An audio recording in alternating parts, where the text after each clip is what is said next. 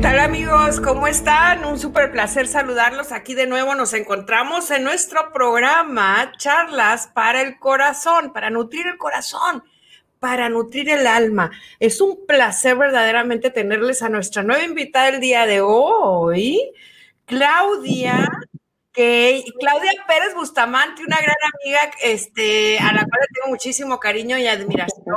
Tenemos una, una larga historia y, pues me da la verdad un gran este, conectarnos con ella el día de hoy. Este, ahorita les voy a platicar un poquito de ella con este taller y este tema que se llama Sanando las heridas del alma. Este, Claudia es terapeuta, ella es especialista en brain, brain spotting y, en español es Brain Spotting. Y también es especialista en teología del cuerpo. Sucede que Claudia y yo nos conocimos, eh, mi familia eh, y la familia de Claudia nos conocimos en un congreso de familias allá en Tijuana, andábamos viajando y ella es de, ah, yo vivo acá en Tucson, ¿no? Con mi familia y ella es de Hermosillo. Cuando nos cuenta lo que se dedica y lo que hace, hubo como así como una conexión ya no nos desconectamos, después todo el congreso estuvimos juntos, eh, en bola, nos íbamos a comer, hacíamos la chorcha, breaks y todo, y bueno, estuvo bien padre, y luego decíamos, ay, con, con ganas de habernos venido juntos, ¿no? En el viaje, porque pues como ellos pasaron por aquí para allá, ¿verdad? Bueno, sí, sí, sí. Habían volado, ¿no? Creo que habían volado, bueno, pero lo habíamos planeado de esta manera. Bueno, sucede que Claudia este, se dedica a algo maravilloso. A mí me trastornó. De hecho, yo viajé Hermosillo con, con, este, con mis hijos para llevarlos a lo maravilloso que ellos una misión extraordinaria para ayudar a los jóvenes este, a, sanar, pero eh, a través de la teología del, del cuerpo, que yo soy totalmente fan de Juan Pablo II, ¿sí? Entonces, me encanta mucho eh, Juan Pablo II y quiero decirles que por lo general tenemos, antes de pasarle el micrófono a Claudita, tenemos a Adriana, que es nuestra co-host del programa, pero tuvo problemas ahora técnicos, no pudo conectarse, así que una disculpa, la vamos a extrañar, nos vas a hacer falta, Adrianita, pero aquí está todavía este, por el teléfono, eso sí pudo.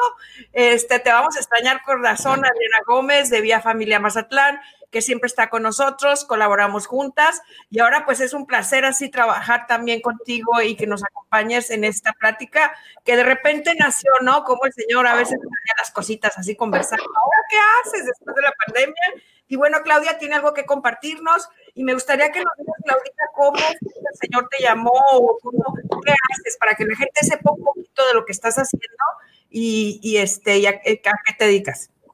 Ok, muchas gracias. Gracias por la invitación, primero que nada. Y de verdad que qué gusto vernos, aunque sea por este medio, ¿verdad? Porque de esas amistades que Dios siembra eh, de modos que parecen casualidades, pero pues son, como dicen por ahí, diosidencias, ¿verdad? Y, sobre todo cuando encontramos eh, puntos en común, experiencias del corazón, experiencias de sanación en común, y esas son como las que nos han ido uniendo, ¿verdad? Em, y pues bueno, yo tengo eh, más de 20 años dedicándome a la formación de la afectividad y la sexualidad en niños, jóvenes, adolescentes y con matrimonios también, aportando a los matrimonios. Y en ese caminar, eh, específicamente hace seis años, empezamos un, eh, un ministerio, un apostolado en Hermosillo, Sonora, para propagar la teología del cuerpo de San Juan, Pablo II, que es la teología del cuerpo. Son un cuerpo de catequesis, de 129 catequesis que él impartió en los primeros años de su, pontificado. Y estas catequesis fueron un, un, un parteaguas y son como una bomba. Dice su biógrafo que la teología del cuerpo es una bomba que va a explotar en cualquier momento ya de la historia del ser humano. Eh, es muy curioso porque tú eh, puedes escuchar, leer estas catequesis em, y al parecer no, no es nada nuevo acerca de lo que la iglesia ha enseñado desde, desde siempre acerca de la persona humana, acerca del amor humano, de la sexualidad, del plan de Dios para, para varón y mujer. Sin embargo, el modo en que Juan Pablo II lo presenta, esa visión nueva que nos presenta eh, y visión renovada más bien del ser humano es eh, realmente transformador. Entonces empecé a, impartirlo con, a modo de talleres con jóvenes. De esos mismos jóvenes eh, surgió este grupo, se llama Rotzinka. Lo pueden buscar en, Instagram como Rotzinka MX con R-O-D-Z-I-N-K MX. Ahorita se los van a poner al rato se los van a poner aquí en el stream de abajo de la, de la pantalla.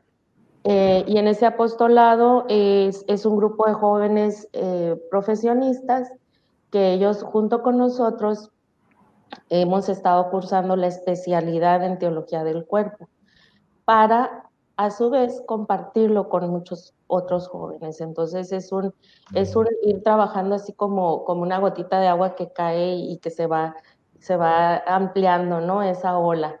Eh, y de hecho tenemos ya eh, unos seis años. Yo empecé a invitar eh, al maestro, al fundador de Amar al Máximo, que es donde nosotros hacemos la especialidad, a impartir talleres intensivos para jóvenes, los hacemos en, en forma de, en formato de fin de semana, como si fuera un retiro, eh, y también damos talleres para adultos. Entonces, lo que estamos haciendo es acercar a la parte noroeste de, de México y también hemos tenido alumnos de Arizona y de California para acercarles estas enseñanzas en español, porque ya en Estados Unidos hay un, hay un grupo eh, de Theology of the Body Institute, ellos se dedican, ellos son los promotores, fueron los primeros en empezar a transmitir estas enseñanzas eh, para la gente común en forma de talleres, eh, pero no había un instituto que lo hiciera en, español. Entonces ya en México ya tenemos dos. A Claudita, ¿y cómo fue que después de estar especialista en teología del cuerpo y armado todo un ministerio precioso donde activísima y todo y viajabas y y etcétera, y creaba siempre, ¿no? Planeando para los jóvenes este, una, unas enseñanzas transformadoras para sus vidas, ¿no? Ojalá nosotros nos hubieran tocado. Pero ¿cómo fue que, que, llegaste ahora a prepararte en la terapia, en esta nueva especialidad que tú tienes de terapia de brain spotting? ¿Cómo? ¿Qué pasó? Eh, ¿Qué te llamó? ¿Cómo fue? ¿Qué estás haciendo? Porque es maravilloso. Bueno, me contaste y la gente tiene mucha hambre de aprender cómo sanar las heridas del alma y qué tiene que ver el cuerpo con las emociones y todo lo que tiene que ver con las, o sea, cuéntanos, por favor, con la parte neurológica, eh, Exacto. procesamos las emociones, etcétera, todo lo que está guardado aquí debajo de nuestra piel, no cuéntanos, cuéntanos. Y ahorita vamos para allá, entonces te termino brevemente la historia porque realmente me gusta que usaste la palabra eh, cómo fuiste llamada, porque sí ha sido un llamado y también mi esposo participa este ministerio, no tan, no tan en la parte pública como yo, pero, pero siempre con su apoyo. Y, y justo en este trabajo con los jóvenes, pues mm. eh, son tan transformadoras estas enseñanzas que te despierta este anhelo de sanar, ¿no? Como bien lo dijiste tú. Y empezamos entonces nosotros a prepararnos eh, en muchos campos que tienen que ver con la psicología, con la afectividad, para poder dar un acompañamiento adecuado a los jóvenes que nos, que nos pedían apoyo, que nos pedían ayuda, matrimonios también, en todos los ámbitos del amor, de la afectividad, de la sexualidad, eh, adicciones relacionadas con la sexualidad, etc. Y así empezó el camino de preparación. Y, em, y el año pasado, eh, pues se me dio la oportunidad de formar parte de otro ministerio que es increíble, que espero que un día eh, dentro de su apretada agenda mi amiga Nicte Sánchez pueda estar contigo también, se llama Let's Rewind, es un ministerio de sanación psicoespiritual que es maravilloso. Eh, compartimos ella y yo la experiencia personal de que, de que quieres sanar tus heridas a través de la psicología, pero no, la psicología no, no, no abarca toda tu persona y quieres sanar tus heridas a través de la espiritualidad, a través de las oraciones, pero realmente lo más efectivo es cuando haces un trabajo eh, integral, ¿no? Entonces así fue como como me integré a un equipo de apoyo terapéutico y, a capacitarme todavía más. Y ya con esta especialidad, que Brain Spotting es una de las nuevas, eh, digamos, terapias eh, neuropsicológicas. Y ahorita vamos a hablar de eso y les voy a explicar por qué le llamo neuropsicológica. así fue como llegamos. Súper, qué interesante, amiguita. A ver, cuéntanos más. Bueno, les voy a compartir pantalla para entrar un poquito en, el tema. Eh, suele suceder que, bueno, comúnmente se piensa que todo lo que nos pasa eh, a nivel psicológico eh, está en la cabeza, ¿no? De hecho, muchas veces podemos llegar a escuchar comentarios así que, ay, son ideas tuyas, ¿no? siento ansiedad, siento, ando muy deprimida, ay, son ideas tuyas, ¿no? O, como dicen los gringos, it's all in your head, ¿no? creemos que, todo lo que nos pasa solo está en nuestra cabeza, que si tenemos eh, síntomas de decaimiento, em, de angustia, de ansiedad, de, de, pánico, o a veces incluso em, situaciones muy, muy, muy fisiológicas, ¿no? Como dolores de cabeza, eh, que no tienen una explicación, algunas dolencias, algunas enfermedades que de repente no tienen explicación y te dicen, no, pues es que todo es psicológico, ¿no? Eh, por ejemplo, una de ellas es la fibromialgia. ¿Cuánta gente que sufre fibromialgia no, no, ha pasado por ese proceso? De hecho, yo creo casi todas, en las que no les encuentran fibromialgia, es un, es un trastorno del, del sistema nervioso en el cual la persona experimenta mucho dolor eh, en todo el cuerpo, o sea, literal, literal, pueden, pueden, dicen, me duele hasta el pelo y sí les duele hasta el pelo, ¿no?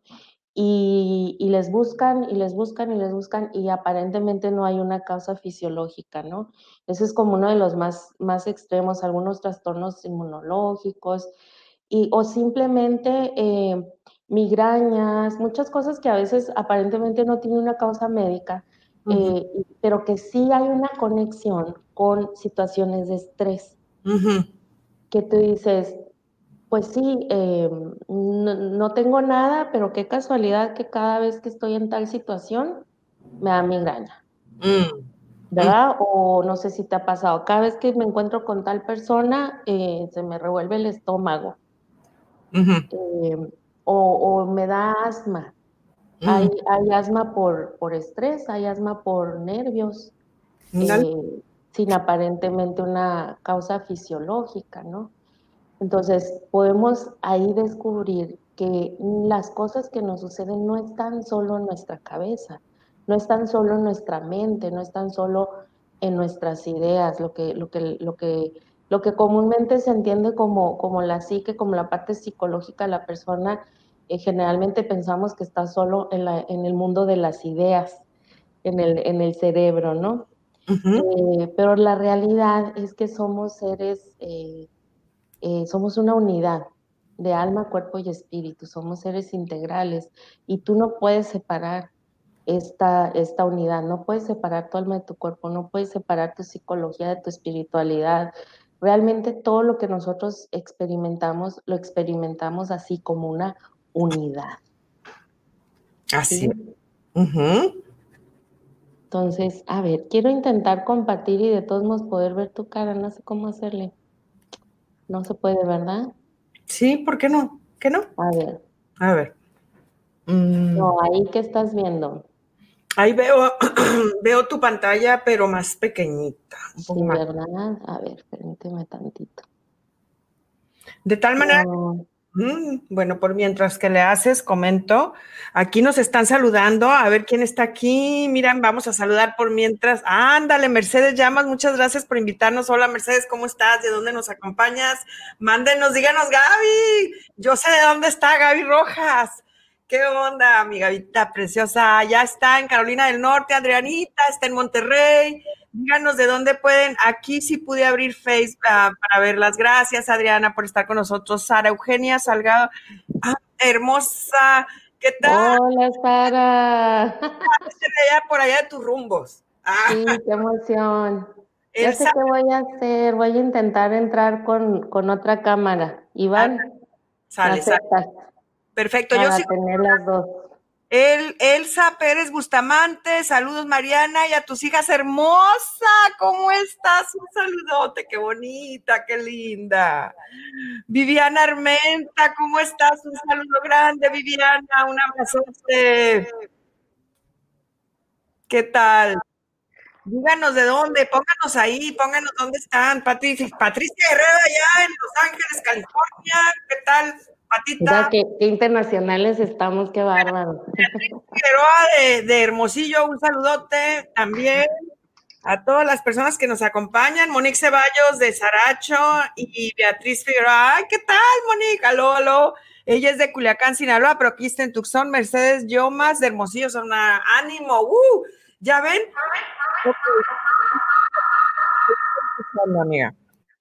Ahí estoy, mira. A ver, ya vamos, a estar con dos. Mira qué, qué buena para resolver. Hoy, eres más sabes que yo, me ganaste. A ver. ¿Cómo le vas? Y así en una, es que no me gusta estar como que viendo mi presentación y no verte a ti. Y eso me estaba pasando. Entonces vuelvo a compartir. Fíjate que siempre me puedes ver, aunque compartas la presentación, ahorita no me veías. No, porque no, no sé cómo Ok. O sea, si, si, yo me ponía a verte, eh, te ibas a ver dos veces en la pantalla. Entonces, vamos a ver. Muchas gracias, chicos, a todos, este, a todo nuestro público que nos acompaña con el tema interesantísimo, cómo sanar las heridas del alma, con este Claudia Pérez, especialista en brain spotting, y que nos va a hablar más sobre cómo somos una unidad, cómo somos un todo y a pesar de nuestros sentimientos y nuestras emociones y lo que creemos que, o sea, el cuerpo sabe, el cuerpo grita lo que la boca calla. Entonces queremos saber que nos cuentes más cómo es que nuestro cuerpo guarda tanta información y pues nosotros no sabemos. Entonces cuéntanos de esta maravillosa terapia que sana de una manera rápida y a que sigue, sigue con tu presentación, perdón. ¿Lista? Ahora sí ya tiene, ya me puedes ver, muy bien. Eh, desde Michigan, Briana Armenta, hola, ¿qué tal? Un abrazote, Viviana Blanca Oliver, desde la Ciudad de México, Blanquita, qué gusto, oh my God, un abrazo. Qué bueno verte. Por sus saludos y por su apoyo y por su presencia sobre todo. Bueno, entonces eh, me encanta esta, este dibujo de Miguel Ángel Bonarotti.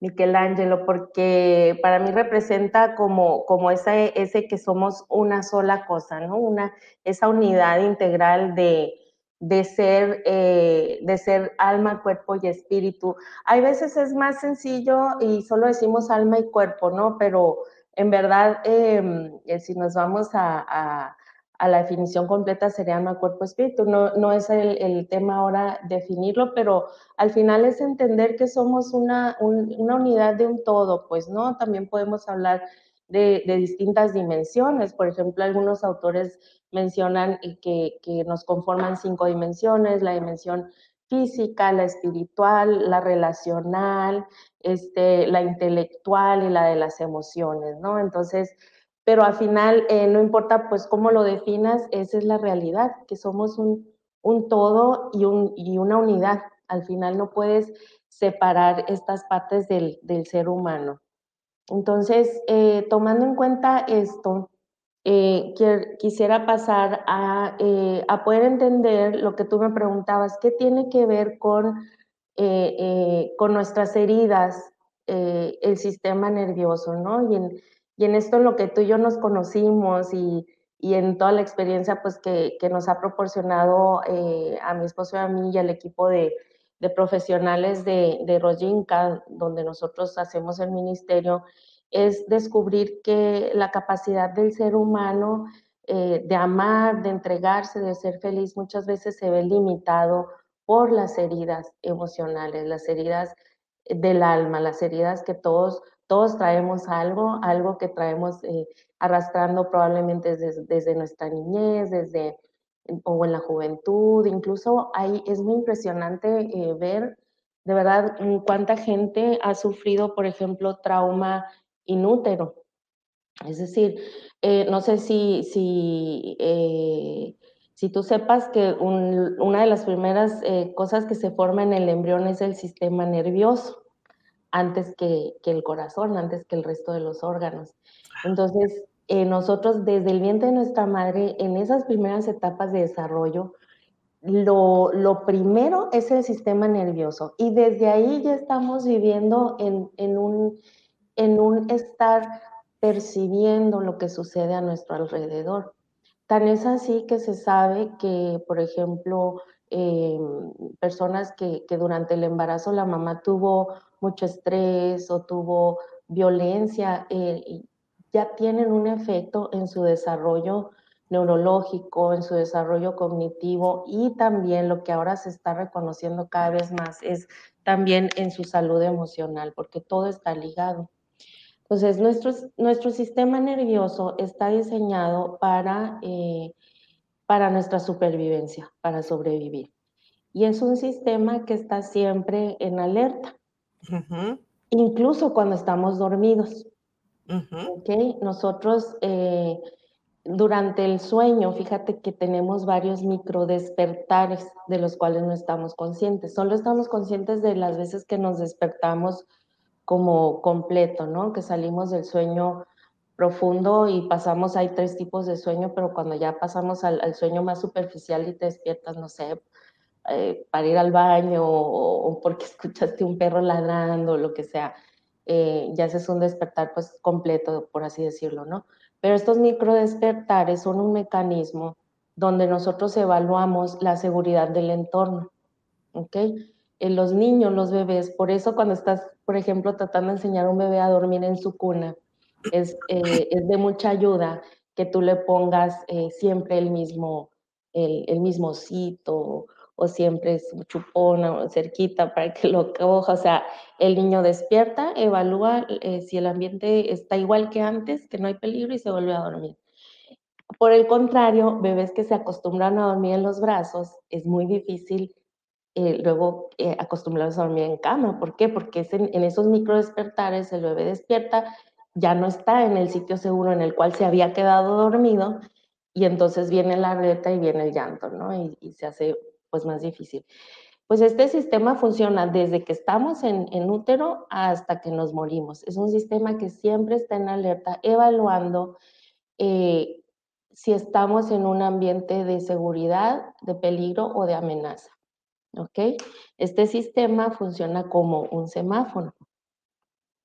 Es inconsciente, eh, y tiene eh, diversos niveles de, función y de reacciones eh, de acuerdo a, cómo percibimos el ambiente.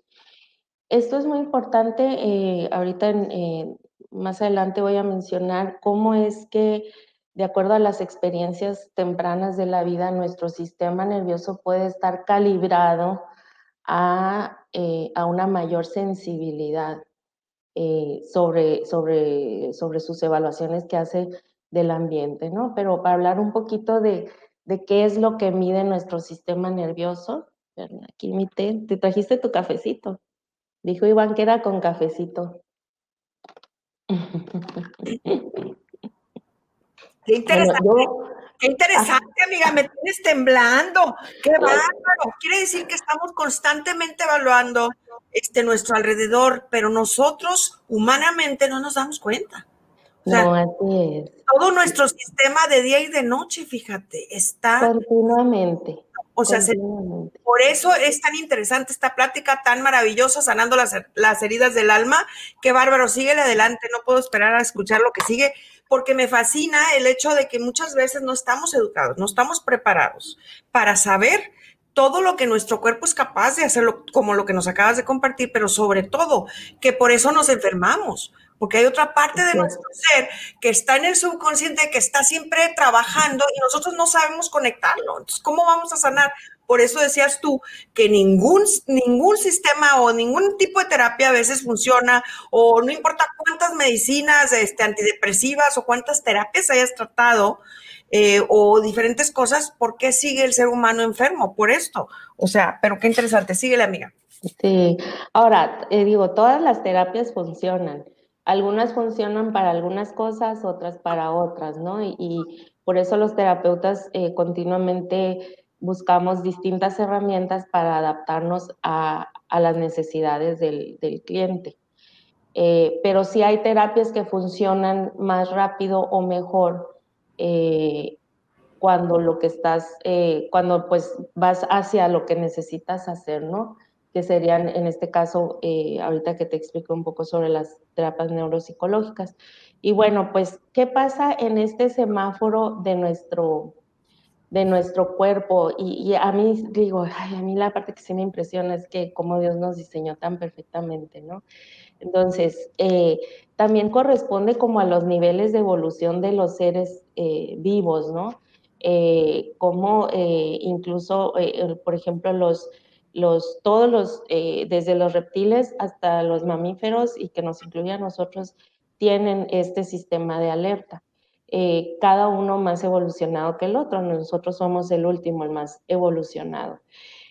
cuando estamos nosotros en, un, en, una sensación, cuando nuestro sistema nervioso identifica que el ambiente seguro, que no es em, eh, amenazador para nosotros, es cuando nosotros podemos experimentar eh, en general, la mayoría del tiempo, una sensación de, de, mm, seguridad, de libertad, este, podemos eh, comer sin, sin, problemas, sin, sin, compulsiones o sin em, trastornos alimenticios, por ejemplo, podemos divertirnos, podemos relacionarnos y sobre todo conectar con los demás. Podemos este, descansar bien, dormir bien, el descanso es reparador, podemos eh, em, em, vivir eh, activamente nuestra vida espiritual y por vida espiritual no me refiero solo a la religiosidad, ¿no? Incluye la religiosidad, la relación con Dios, pero vida espiritual como en un, en un concepto más amplio, ¿no? Eh, tanto mi vida interior, la vida de mi alma, mi relación con Dios, como, como mi, mi relación con, con, la naturaleza, con el arte. Hay muchas otras expresiones de la, de la espiritualidad, ¿no? Podemos, este, eh, nos sentimos capaces de amar, podemos eh, ser, nos permitimos ser amados, etcétera, etcétera, ¿no? Entonces, entre más entre más seguro sea el ambiente que está evaluando nuestro sistema nervioso, pues somos capaces realmente de funcionar como, como lo que Dios quiere para nosotros, ¿no? Eh, sin embargo, cuando ya estamos en semáforo amarillo y sin hacer, eh, eh, qué casualidad, igual que en, que en la pandemia, ¿no? Justo, a ver, este sería como otro tema, ¿no? Otro tema, cómo la pandemia realmente ha venido a, a poner en claro el semáforo, cómo nos pone. Es más, que sirva el tema. Eh, si tú, todos los que nos están escuchando, eh, ponte a, como a reflexionar cómo te has sentido en los, eh, en los momentos en los que va cambiando el semáforo. ¿Qué pasa con tus sensaciones internas? Cuando nosotros, nuestro sistema nervioso evalúa que hay una se le llama neurocepción, es esta como percepción neurológica de la, de la realidad, de lo que está sucediendo a mi, alrededor. ¿Qué sucede con nosotros? Empezamos a tener algunas señales de estrés y también podemos empezar a, a desplegar ciertos comportamientos de, de, regula, de autorregulación, como para calmarnos a nosotros mismos. Eh, algunos de estos comportamientos para calmarnos a nosotros mismos. Bueno, hay una jerarquía de estos comportamientos. Eh, todo esto está basado en la teoría polivagal del, del doctor Stephen Porges. Stephen Porges, por si a alguien le interesa profundizar en eso, búsquenlo. Y en su esposa, la doctora Sue Carter, que es la, eh, la doctora que ha estudiado todas las conexiones relacionales, todo el sistema hormonal del cual dependen las conexiones eh, que hacemos los humanos, eh, que, que, después se le, se le, dio por llamarle la hormona del amor a la oxitocina, ¿no? Pero ellos hacen un estudio en conjunto de cómo el sistema nervioso y, y, las hormonas son necesarias y a la vez responsables para las conexiones que hacemos en las personas y también para este vivir, vivir en el semáforo verde, digamos, vivir regulados, vivir en, una, en un en una sensación de, estabilidad, de calma.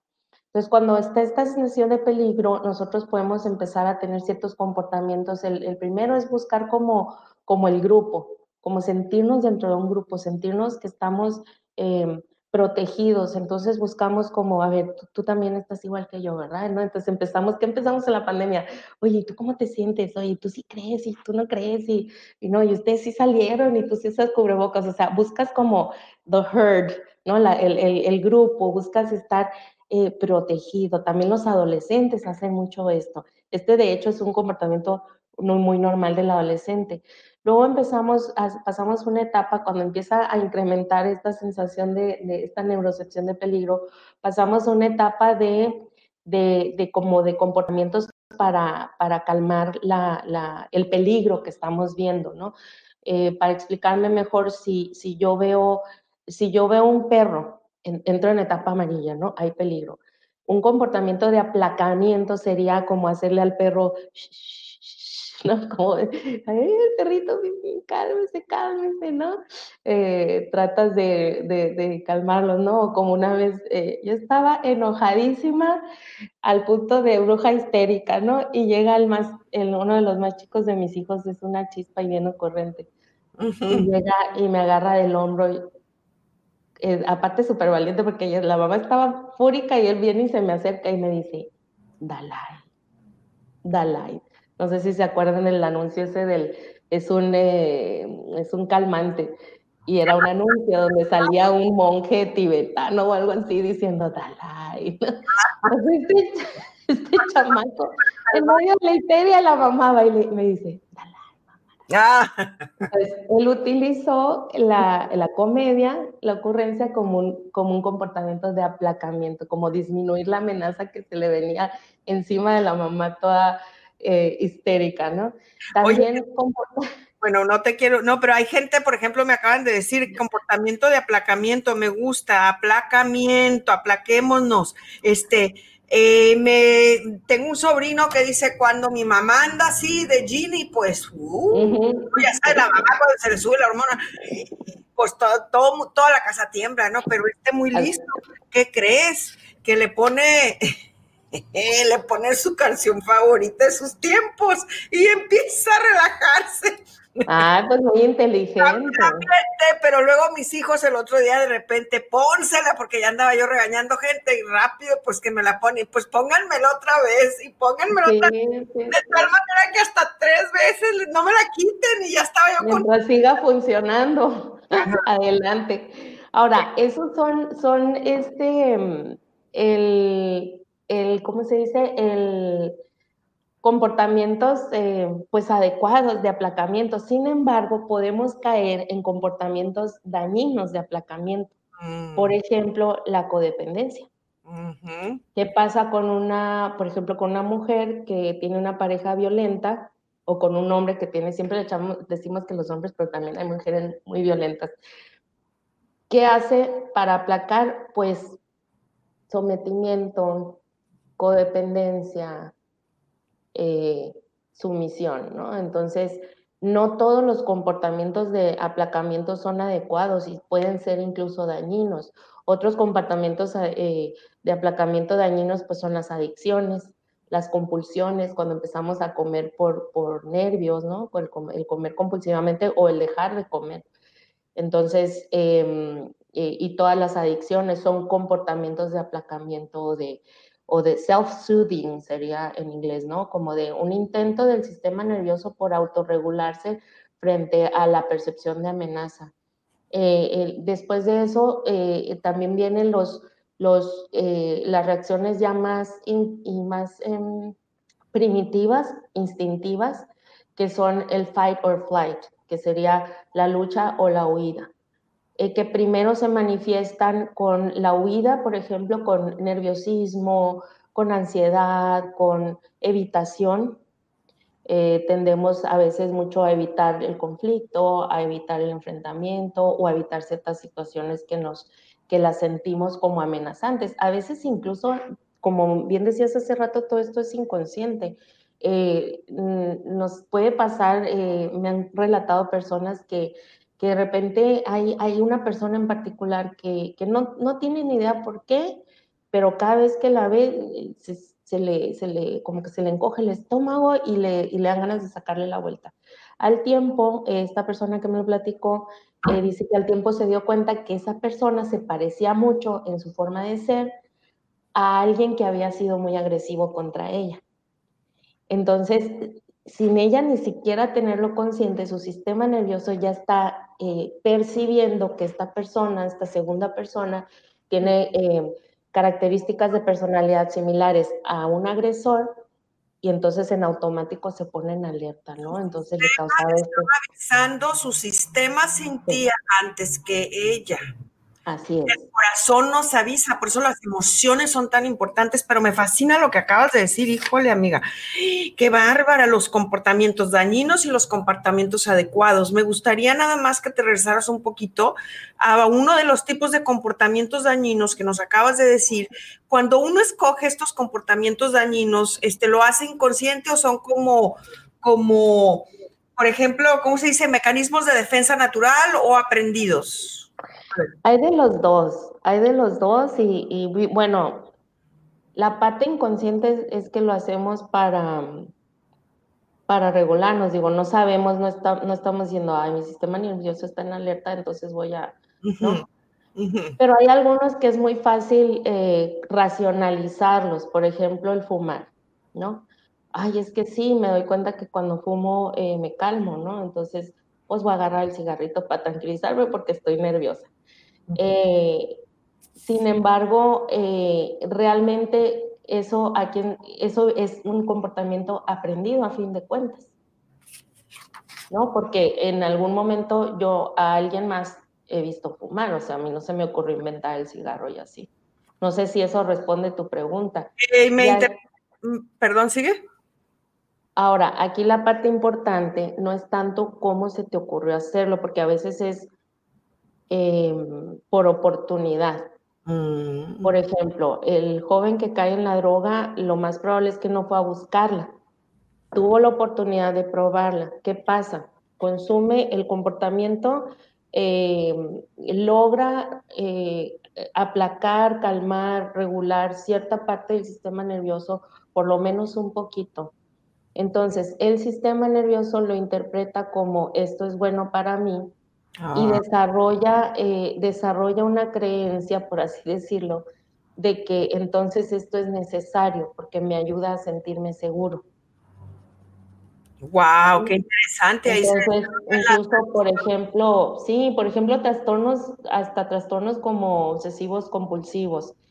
¿Cuál es la raíz detrás? Es que a mí me hace sentirme seguro, estar segura que tengo las manos perfectamente limpias, y aunque es un trastorno y es, y es obsesión y termina por, por muchas veces eh, quitar funcionalidad a la persona, eh, el sistema nervioso pues lo está interpretando como algo más estable, más seguro que lo que había antes, entonces por eso nos, eh, se desarrollan adicciones. Y la otra pregunta que, este, que tenemos también es, por ejemplo, en la otra parte que dijiste que se desarrolla la codependencia, el sistema nervioso interpreta, ¿cómo está interpretando ese silencio, esa sumisión o para calmar? A ver, explícanos un poco más sobre eso, por ejemplo. Ah, pues, eh, porque ahí es cómo le hago para que me pegue menos esta persona, por ejemplo. Okay. Entonces, ¿qué pasa? La persona se siente que no tiene escapatoria. Por eso es tan complejo salirse de, este tipo de situaciones. La persona interpreta eh, que no tiene escapatoria, eh, sobre todo entre más violencia, más se van disminuyendo los recursos de la persona para salir de sus situaciones. Entonces, no tiene escapatoria, entonces lo único que le queda es hacer todo lo posible porque, porque el otro agreda menos, porque me lastime menos aunque al final no funcione, ¿no? Pero la persona hace todo lo posible, entonces es un sistema de, recompensas, o sea, si yo, si yo me porto como, como esta persona quiere, me trata mejor, ah, pues entonces lo vuelvo a hacer. Es como cuando a, un, niño lo premias por hacer algo bueno, ¿no? Entonces, eh, yo interpreto como bueno el que me pegue menos, pues entonces voy a seguir repitiendo ese, ese comportamiento. Es, ese tema pues es mucho más complejo que esto, ¿no? Pero es un, es un ejemplo de cómo podemos ir, eh, tener ciertas conductas que, que el objetivo pues, eh, inconsciente es de, de, es una reacción contra lo que percibimos como amenaza, pero que no siempre estas conductas son, son favorables para nosotros. ¿Ok?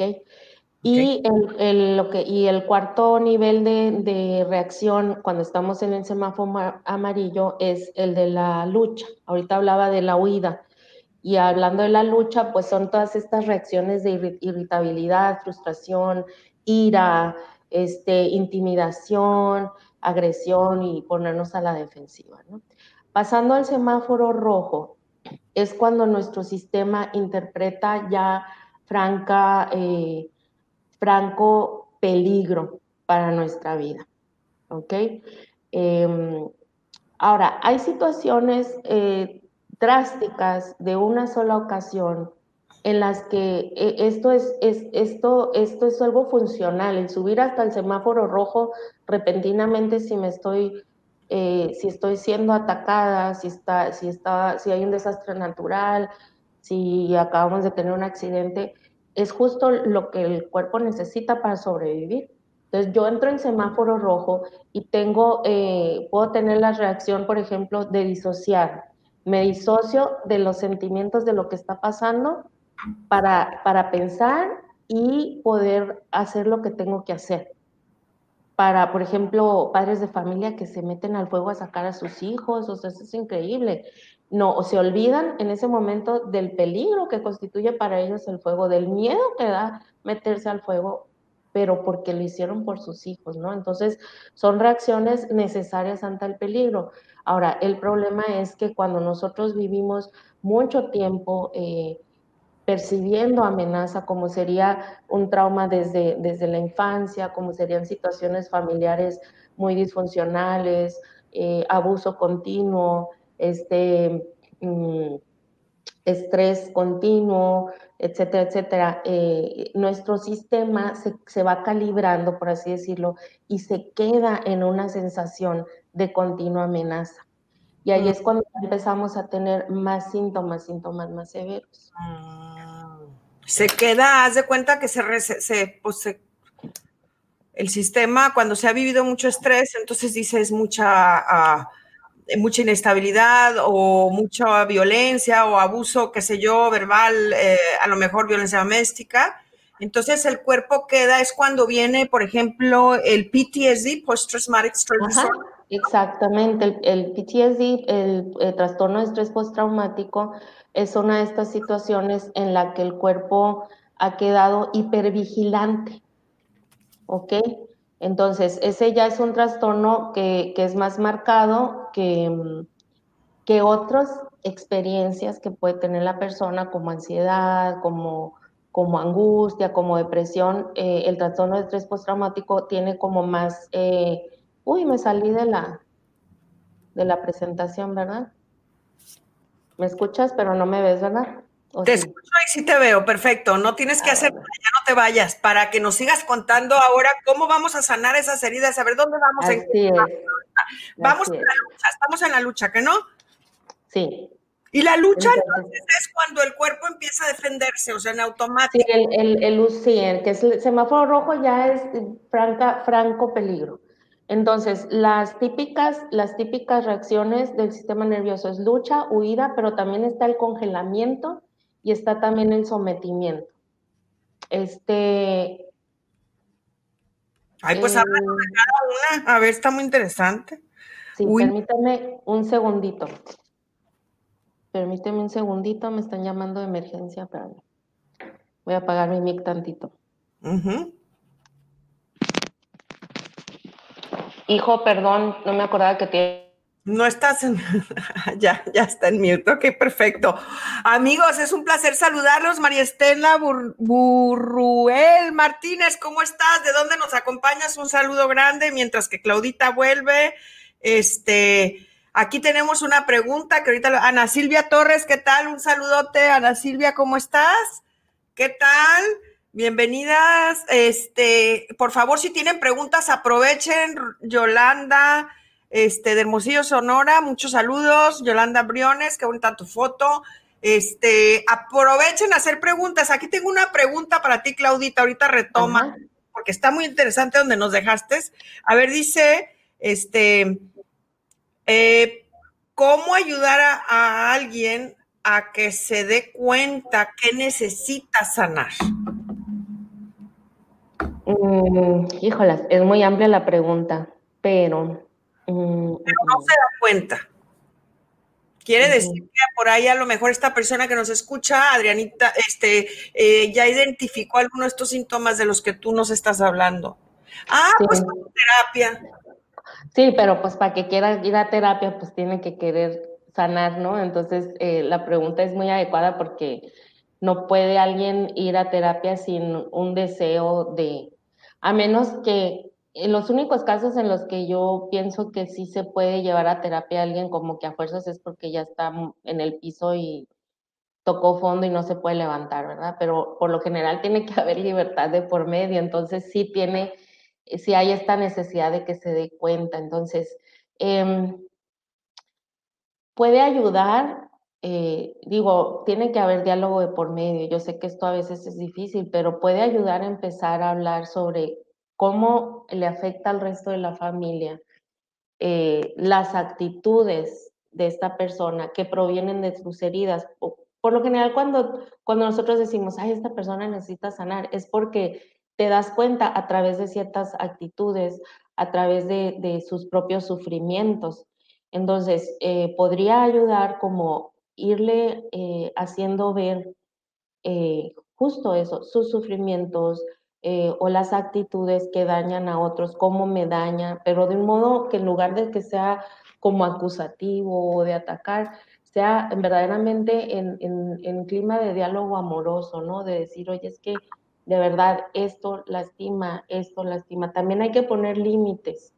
Si la persona en cuestión nos está lastimando con sus actitudes, si no puede o no quiere ver que, que necesita ayuda, que necesita sanar algo, pues entonces hay que poner límites sanos, eh, porque no tampoco se vale pues tú estarte enfermando o tú estarte lastimando eh, ante las, eh, digo, por parte de las heridas de, del otro. Y el amor, el amor incluye límites.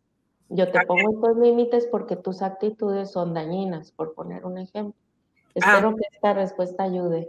Amén, me gusta lo que acabas de decir. palabra lo dice, ¿no? El que ama a su hijo lo disciplina por hijo. O sea, Dios nos quiere sanos, nos quiere libres, nos quiere llenos de vida, de, plenitud, nos quiere saludables, este, y no nos quiere en este espacio de sufrimiento, de dolor, como dices tú, atrapados, cualquier. A ver, a ver, nos quedamos este, en el congelamiento, lucha. Sí, entonces ya voy a cerrar con el semáforo rapidito para seguir. Em, entonces, sí, algunas de, las, de los síntomas que se pueden experimentar aquí, pues ya son eh, ya cuadros depresivos severos, ataques de angustia, ataques de pánico, disociaciones, por ejemplo, eh, sentir que, que, de repente como que no estás en tu cerebro, eh, como que pasan muchas cosas y no te diste cuenta del tiempo que pasó. O sea, ahí tengo clientes que, que me, dice, me dicen, eh, empiezo manejando en mi casa y de repente ya llegué al lugar donde iba y no sé, no sé cómo llegué. O mm. empecé a cocinar y habían pasado cuatro horas y apenas estaba terminando y no me di cuenta en qué se fue el tiempo. Entonces mm. son, son disociaciones eh, de tiempo o del cuerpo, personas que no sienten nada en su cuerpo eh, y, por ejemplo, algunos adolescentes que se hacen eh, cortadas es porque no, no sienten nada, entonces el cuerpo está buscando como sentir algo, ¿no? Em, en crisis nerviosas, este, insomnio muy severo, o sea, ya son reacciones mucho más fuertes del sistema nervioso que nos está diciendo que, que algo ahí necesita ser eh, sanado, ¿no? Y pues bueno, cómo le hacemos y también cómo prevenir. Yo, yo incluyo esto porque eh, siempre en los talleres eh, y siempre las mamás y los papás estamos preocupados, ok, ¿cómo, ¿cómo ayudo a mis hijos? A lo mejor yo ya traigo una historia y sé que tengo cosas de que sanar, pero ¿cómo ayudo a mis hijos? Y la primera, eh, la primera cosa es que es tan maravilloso nuestro sistema nervioso que justo ya tiene incluido un elemento de, corregulación. Los seres humanos, desde los mamíferos, esto lo podemos ver en los perros y en los gatos y en, los monos, en, muchos mamíferos, que hay esta, conexión a través de la mirada. Resulta que nuestro sistema nervioso está eh, tremendamente conectado a todos nuestros órganos, el sistema nervioso autónomo, que es el responsable de estas eh, respuestas de supervivencia.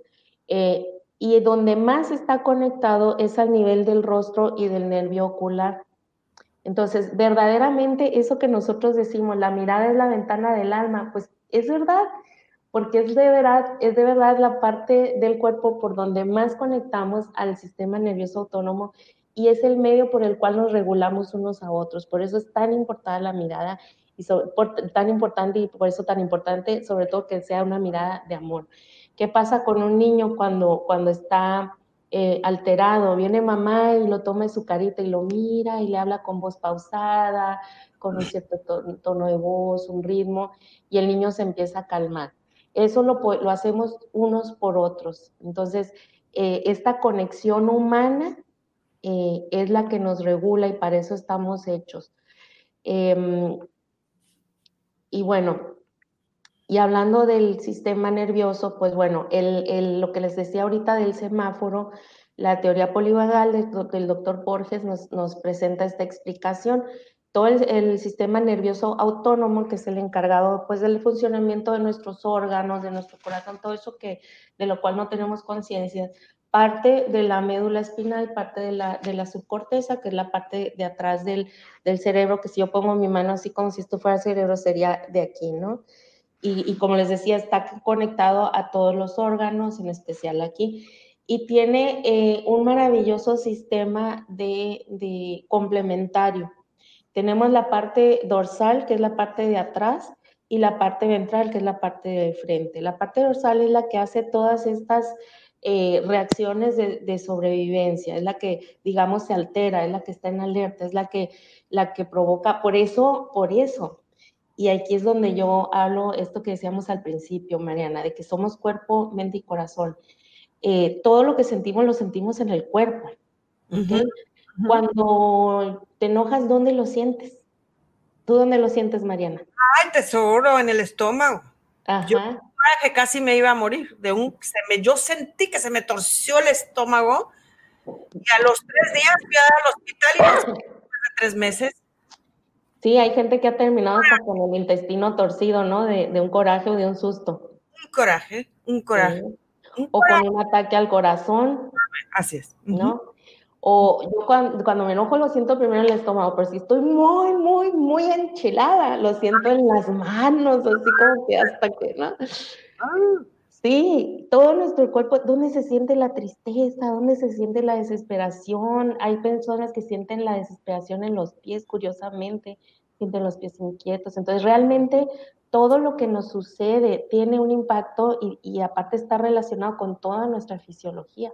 Entonces, esta parte del, del, sistema nervioso, que es la de atrás, la dorsal, te digo, tiene estas reacciones, pero la parte del frente, la ventral, es la que nos regula, es la que nos calma. Mm. ¿Ok? Entonces, por, e, y es la que está muy relacionada al, al, al ritmo cardíaco y a la respiración. Por eso nos calma mucho.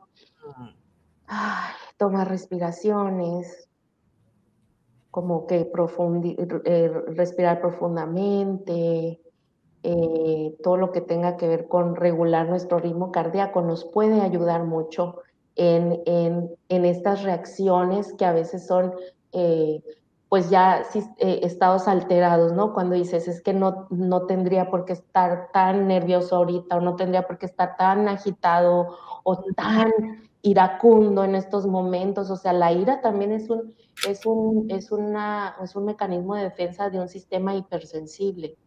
Entonces, por eso esto da pie al, al, último punto que es la terapia. ¿Por qué la terapia sirve?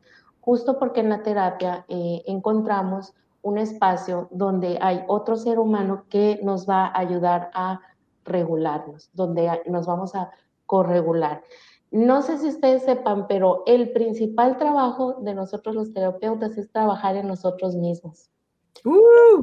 Nosotros, ¿verdad, Anita? Nosotros tener nuestra terapia, nosotros estar en continuo crecimiento, en continuo estar buscando ser esas personas equilibradas, eh, reguladas, eh, que sepamos utilizar nuestros recursos para, para mantenernos en un estado de, de, tranquilidad, de seguridad, para que entonces podamos ser un buen, un buen espejo para nuestro cliente, para nuestro paciente, donde él se pueda corregular, donde él pueda mirarnos, donde él pueda mm. escuchar nuestra voz y sentirse en un ambiente seguro. Ese es el principal elemento de toda terapia, es el vínculo terapéutico.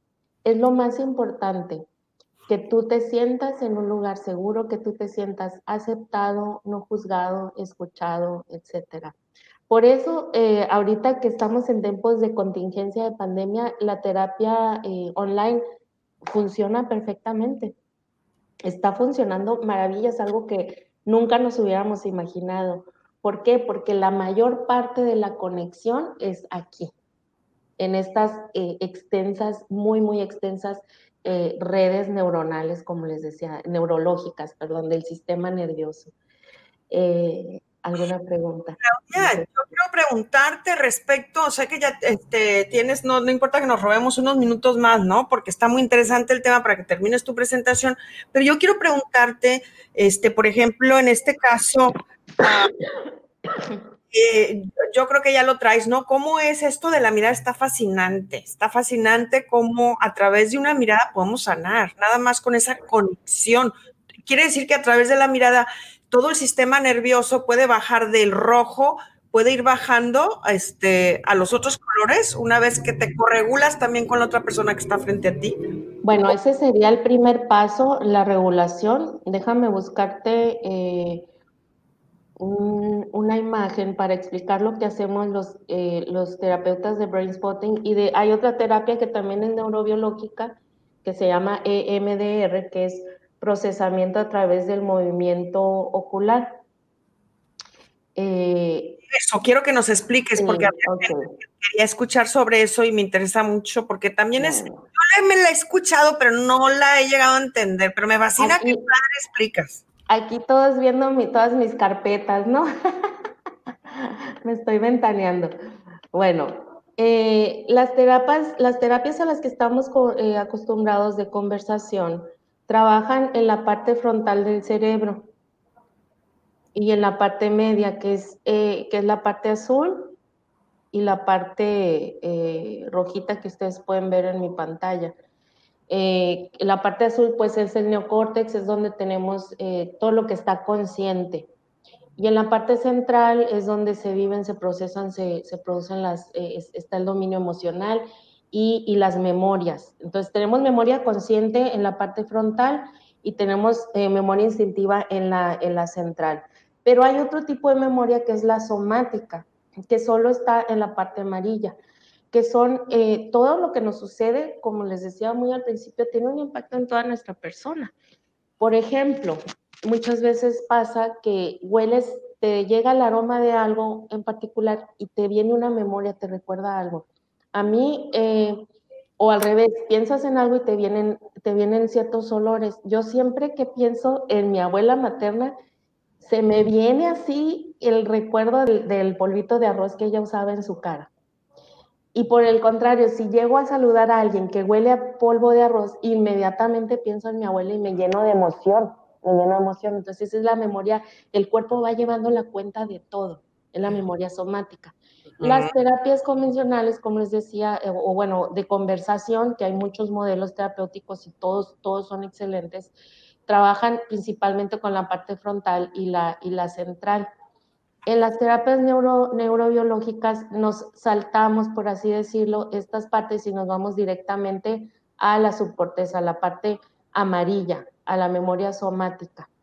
Entonces, la ventaja de estas terapias es que podemos trabajar muchas cosas aunque, aunque la persona no las tenga conscientes, sobre todo en brain spotting. Eh, en MDR no soy especialista de esta terapia, pero sí la he recibido como paciente y eh, sí tienes que tener cierta conciencia de, de, algunos de los eventos de tu vida que te han impactado, que, que les llamamos traumáticos, para poderlos trabajar. En la terapia brain spotting, eh, justo como, como el nervio ocular es la parte que está más conectada con el sistema nervioso, que sale a partir de, de aquí de la subcorteza, de la parte amarilla que pueden ver en el gráfico, eh, hay una conexión directa. Entonces nosotros lo que trabajamos es, encontramos lo que está somatizado, es decir, las sensaciones corporales que están relacionadas con, con lo que te sucede. Por ejemplo, dónde sientes la angustia, dónde sientes el miedo, dónde sientes eh, ahorita, no sé, algo traigo aquí, no sé ni qué es y no sé ni por qué.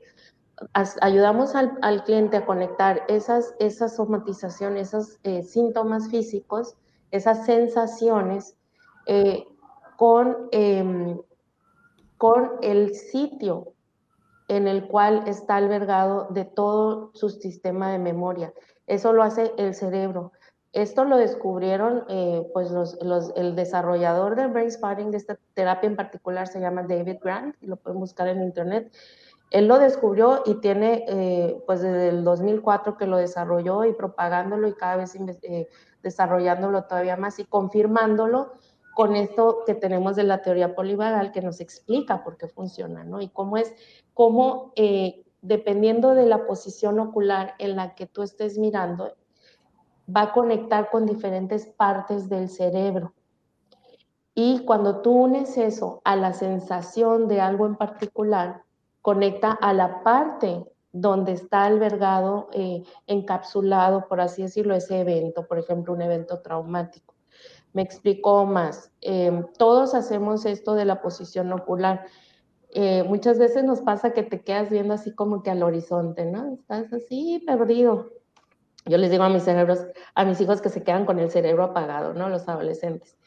Ah. Y alguien llega y te pregunta, ¿qué estás pensando? Y tú, mm, como que te tienes que desconectar y, y lo, ay, no, nada, ¿no? A todos nos ha sucedido en una o muchas ocasiones. En el fondo sabes que sí estabas pensando algo, pero no lo tienes muy consciente. ¿Qué hizo tu cerebro? Eligió un brain spot, por eso ya se llama brain spot, un, punto del cerebro en el cual está procesando algo que tú traes, un pendiente, un recuerdo, lo que sea. ¿Okay? Mm. Esto fue lo que descubrió David Grant. Mm. Entonces, lo que hacemos los terapeutas es justo ayudar a la persona a encontrar el, punto exacto donde el cerebro va a procesar eso que necesita sanar. El cerebro, Dios nos concedió un cerebro maravilloso que tiene toda la capacidad de, de procesar lo que nos sucede sin embargo, muchas cosas en el momento que sucedieron no fuimos capaces de procesarlas, ya sea porque estábamos muy pequeños, porque no sabíamos lo que sucedía, porque no teníamos recursos, porque estábamos solos cuando sucedió. Uno, una de las partes más fuertes, más importantes del trauma es, es, es cuando la soledad, el no tener, eh, el sentirte solo cuando lo estás viviendo. Eh, etcétera, o porque fue algo muy continuo, por ejemplo, estrés continuo, estrés continuo, el cerebro no termina de, de, procesarlo, ¿no? Entonces lo va encapsulando, por así decirlo. Y esas son las partes que se van quedando en todo el sistema nervioso y que luego nos producen estos síntomas adversos, ¿no? Entonces, eso hacemos, conectar el síntoma con el punto donde el cerebro sabe que está esa, esa situación, ese trauma, ese estrés, ese lo que sea, y lo, lo procesa y lo saca y lo procesa para ya para que se vaya y no vuelva. Goodbye. es increíble, la verdad, es increíble. A limpiar la casa, limpiar el brain, a limpiar, el, limpiar el cuerpo. Wow. Está fascinante esta terapia. Estoy trastornada, me fascina. me parece que casi, casi no te queremos dejar ir, te queremos volver a que nos sigas con tantos más, ¿no? Y para quien guste y quiera trabajar con Claudia, ya vieron qué fascinante es. Este, ahora, Claudia, por ejemplo, ¿tú trabajas con qué tipo de, problemas específicamente? Más o menos damos una idea. Ahora, yo pienso, ¿no? Que todos hemos vivido traumas a lo largo de nuestra vida. Sí, sí, sí. Realmente todos tenemos alguna herida. Eh, y hay de las de, de, bajitas a leves, a fuertes. Ahora, lo importante del trauma es que no es objetivamente si lo que te pasó es grave o no, porque realmente es la experiencia de cada quien. Lo que para alguien puede resultar muy traumático, para otra persona puede no resultarlo. Entonces, em, no es en la medida de, ay, no, ¿cómo, ¿cómo voy a decir que estoy sufriendo si, si no me ha pasado tantas cosas tan malas como el de enseguida? No, lo que a ti te ha hecho sufrir, esa es, esa es tu vida y eso es lo que a ti te, ha marcado, ¿no? Entonces, Eh, pues, ¿con qué trabajo? Trabajo desde adolescentes hasta adultos. Em, la verdad, casi, casi cualquier eh, circunstancia. Estoy más especializada en los temas de afectividad y sexualidad. Eh, pero realmente me toca, pues también hacemos terapia familiar, terapia de pareja, porque pues Brainspotting no es la única herramienta que tengo, pero en general terapia así familiar de pareja y, y ya en cuestión como de temas específicos, eh, pues por un lado especializada en temas de afectividad y sexualidad, por ejemplo, eh, trabajo la cuestión de adicciones eh, de tipo sexual, adicción a pornografía, adicción a masturbación, a promiscuidad, etcétera. Obsesiones sexuales, obsesiones compulsivas, también acompañamiento a adolescentes con, con severos signos de ansiedad, como como depresión, como anorexia, como cutting, cutting. Em, digo, eso es como de lo, de lo que la gente en general considera de lo más fuerte, ¿no? Pero también hay gente adulta que, por ejemplo, eh, tiene un continuo estado de ansiedad y no sé, y ya eh, durante la terapia empieza, resulta que son personas que sufrieron abuso sexual infantil y, y, lo tenían olvidado, y es, pero las consecuencias ahí están, el cuerpo siempre eh, lleva la cuenta, dice, dice eh, el título del libro de Deb Dana, otra, otra grande de la teoría polivagal y sus aplicaciones, ¿no? Entonces... Ah, buenísimo, el cuerpo lleva la cuenta, ándale, y si no te llega tarde, o te llega o tarde o temprano. Te llega tarde o temprano, de verdad las consecuencias de lo que no hemos sanado pueden durar por ejemplo, he, atendido a personas de, más de 70 años también con secuelas de abuso sexual. Entonces, eh, y cómo les fueron impactando durante toda su vida. Entonces, eh, digo, digo, eso es como que, como que un poquito de lo que más me toca eh, pero, que me lleguen personas, pero también cualquier otra temática. por ejemplo, con este brain spotting podemos sanar esas heridas. Esta que tú nos estás ofreciendo hoy puede sanar a pesar, a la edad que sea, a la edad que sea. Terapia rápida, ¿correcto, amiga? O sea, sí, se llama terapia rápida porque en comparación a, las terapias de conversación, llega más rápido a la parte de la somatización, o sea, a resolver los síntomas que nos, que nos afectan la vida. Eh, llega más rápido porque te digo, se va, se va más directo a la subcorteza, trabaja al revés, trabaja de la subcorteza hacia el frente en lugar de, del frente hacia atrás, ¿no? Entonces, de hecho, es una terapia tan noble que, que se puede conjuntar con, con, con, otros procesos terapéuticos. Eh, ya, tocado, ya me ha tocado colaborar eh, con, terapeutas que, que, llevan un proceso en otro modelo y el paciente me lo refieren a mí solo para apoyar en la parte de, de extrema ansiedad o de extrema angustia. Yo no intervengo en su proceso terapéutico, simplemente apoyo con la parte de, de la somatización de los síntomas o ah, también con, con, personas en tratamiento psiquiátrico. Y por ejemplo, esta persona, ya por última pregunta, ya antes de irnos, aquí tengo una pregunta. E, este, em, tú hablabas de que, por ejemplo, pueden pasar años y a lo mejor nunca se había despertado ese trauma sexual, por ejemplo, por decir, estaba Así es.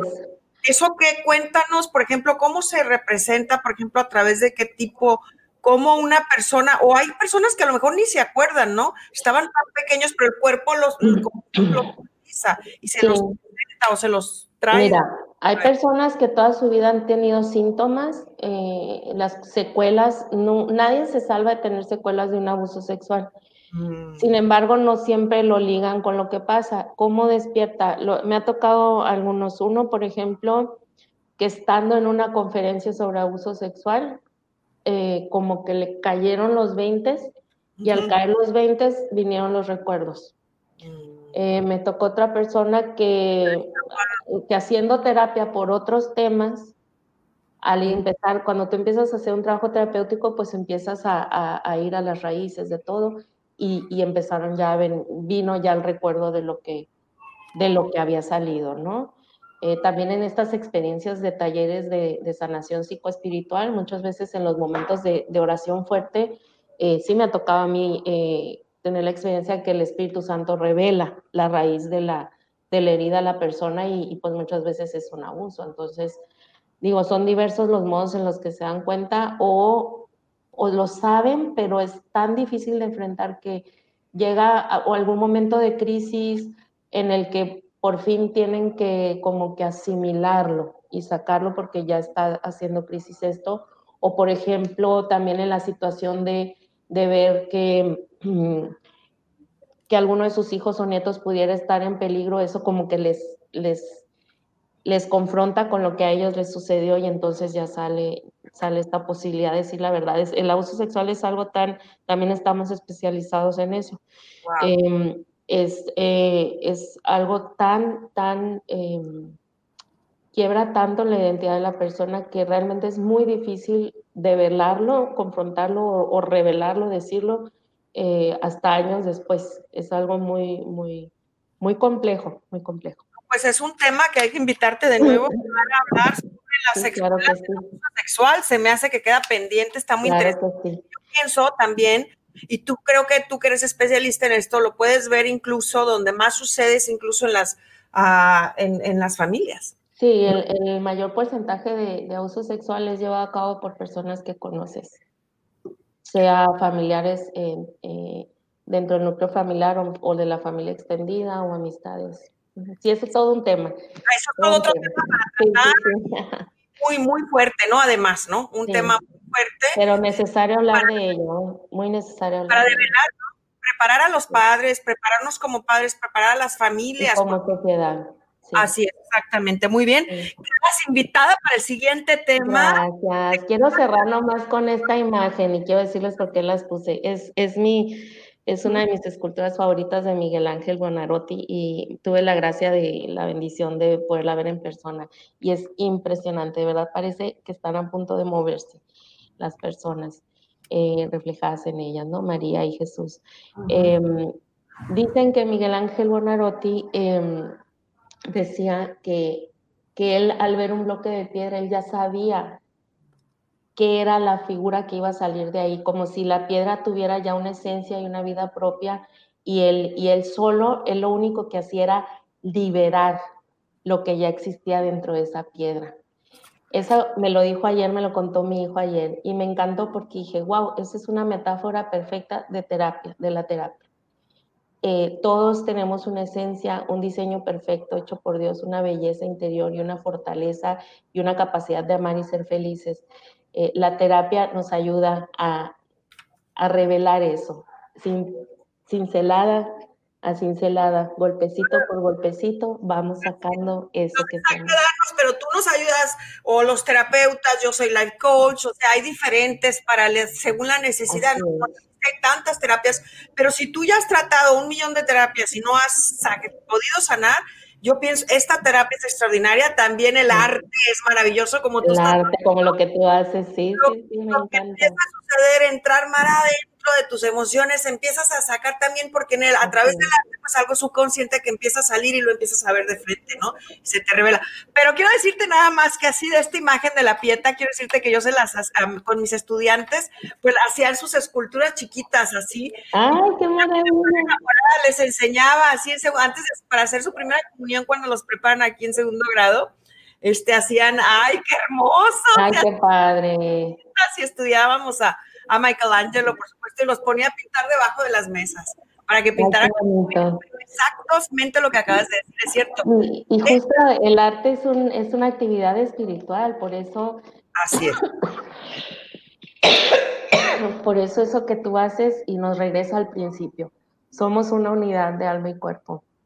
Entonces, todo lo que sea poder hacer esta interiorización, ya sea a través del arte, a través de, de la espiritualidad, a través de terapia, pero es ir hacia adentro, eh, llegar a la raíz de donde están nuestras heridas para entonces ya poder sanar.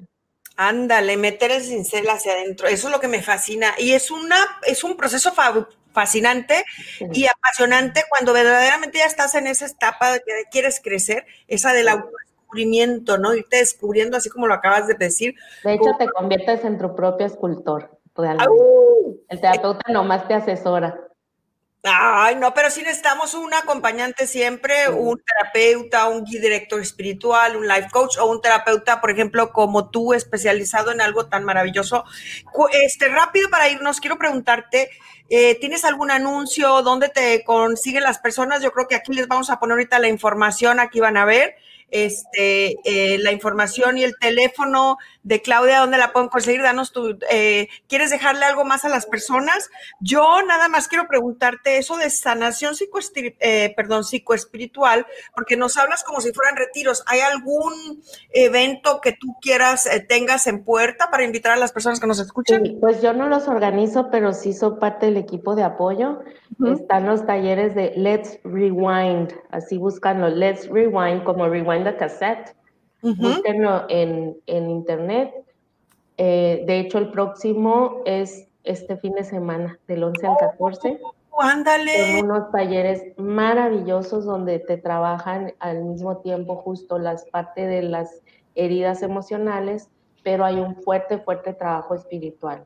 Eh, eh, a través de, de, oración de intercesión, oraciones de sanación, este, dirección espiritual. Se te ofrece dentro del mismo taller eh, una sesión de terapia, se te ofrece dirección espiritual también y el seguimiento, ¿no? Entonces, son talleres increíbles eh, que realmente están aportando mucho a la sanación de las personas. Y cada vez más surgen más de estas iniciativas eh, porque son necesarias. Yo veo que, que, que, Dios pues va suscitando lo que, lo, que, lo que sus hijos necesitan. Está una en, en YouTube que se llama Restaurame, del padre Miguel Guerra. Esa es una serie de conferencias también de sanación psicoespiritual. También está súper recomendado. ¡Qué emoción! Ya ves. Ay, a ver, a ver, espérate. Rewind, así como dices tú. Let's rewind. Let's rewind, me encanta. Para las personas que nos escuchan, nos dijiste, pero no sabemos dónde está. Pandemia lo están Está en internet, sí, está muy fácil de encontrar, la verdad. www.letsrewind.com Ok. Pero están, ¿es a través online? ¿Es en línea o es Ese te inscribes, sí, es en línea. Eh, hay que inscribirse, hay que ingresar a la página para inscribirse eh, y es un taller en línea. Normalmente pues eran en presencial, pero ahora todo se hace en línea, pero funciona igual. Eh, está todo el tiempo, está un equipo de terapeutas presentes también. Si alguien necesita apoyo en cualquier momento, ahí están para, para una sesión personal. Eh, les dan muy, muy buen seguimiento. ¿Qué tal? Pues aquí este, no te queremos dejar ir, amiga, pero este, lo que vamos, voy a, vamos a hacer esta información de Rewind eh, se las vamos a dejar aquí en la página de Facebook ahorita que Claudita, este, si quieres eh, compartírmela, bueno, ya nos dijiste doble. La voy a poner ahí en, nuestro chat para que luego la, añadan a la información. para dejárselas, ¿algún otro mensaje con el que quieres dejar a nuestros escuchas? ¿Qué tareitas les puedes dejar? O sea, es así, porque pues no, eh, sobre cómo empezar, pues a, a sanar el alma. A ver.